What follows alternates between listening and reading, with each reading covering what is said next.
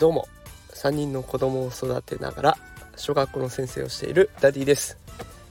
え今日はゲームについて取り上げていきたいなと思っております。さあ今日は日曜日ですね。えお子さんたちはみんなどんな風に過ごしてるんでしょうか。え保護者の方と話をしているともう朝からずっとゲームをやってますっていう方も少なくありません。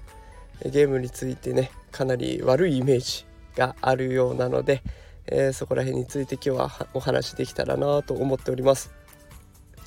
えー、さてゲームをやるデメリットっていうものはどんなものがあるんでしょうね。ちょっと考えてみたいと思います、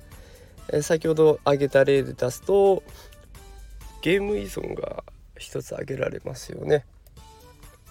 ゲームをやらずにいられない。そんな日が続くと今度次のデメリットとしては視力低下になってきたりとか一日中家で過ごすことになるので体力が落ちてくる。そんなデメリットが考えられます。では逆にゲームをやることのメリットはないのでしょうか？こちらも考えていくと今マインクラフトというゲームが今ではないですね。前からずっと流行っております。でこれどうやら自閉症の子たちにとってはすごく楽しいゲームとなっているそうです。自閉症と呼ばれる子たちは曖昧なことが理解するのが難しいです。学校ではよくねみんなで仲良く明るく協力して頑張ろうとかっていう目標が掲げられますが明るくってどんなことなのかと。協力するって何とか、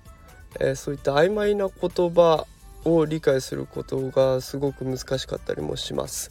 一方マインクラフトの世界は、えー、物を創作したり敵と戦ったりと、え至ってシンプルな内容になっていて自分の思ったことが思い通りにできるということでかなり受け入れられているそうです。でマインクラフトを通して他の子とつながっていくそんな役割も果たしているそうです。えー、なので創造性を培ったりだとかコミュニケーション力を上げたりだとか、えー、そんなことにもつながる素敵なゲームとなっています。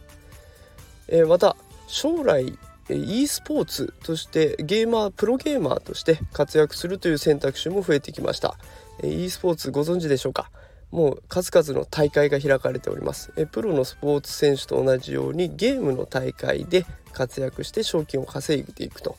いうような流れになっております。大きな大会だとえ何千万何億といった多額の賞金が出されていて小学生に人気のえプロ野球選手になりたいだとかえプロサッカー選手になりたいといった夢と並ぶぐらいの年収が稼げるような状況になっています。同じくお金の面で注目をしてみるとフィリピンの方ではアクシーというゲームが流行っていてこのアクシーというゲームゲームをしながらお金が稼げるというものになっています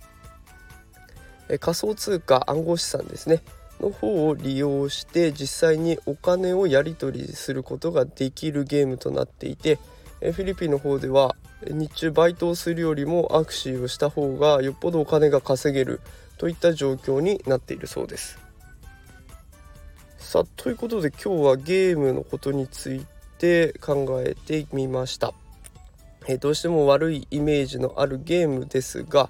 えものによってはねコミュニケーション力が培われたりだとか想像力が向上できたりだとかえあと実際に働き手として就職先としてゲーマーになるとかお金を稼ぐということも可能になってきていますどうしても日本だとゲームばっかりしてというふうに悪く捉えられてしまいます。夏休み例えば野球をずっとやってるんですよ。朝から晩まで野球漬けでっていう風に言われた時にどうしても悪いイメージはつかないんですけど朝から晩までゲームばっかりしてるんですよってなると悪いイメージがついてしまう。えー、どうしてもこの固定観念が邪魔をしてゲームっていうものに一歩踏み出せない、ゲームに没頭することは悪いことだっていう風に、子供も感じてしまっている子がいるかもしれませんがあながち悪い面ばかりではなさそうです。えー、保護者の皆さんの考え方が少し変わってくれるともしかしたら救われる子が出てくるかもしれません。ということで、え今日はゲームについて配信しました少しでも考えるきっかけになったら嬉しいなと思っておりますえこのような内容ノートでも発信していますのでよかったら覗いてみてください。それでは今日はこの辺で失礼します。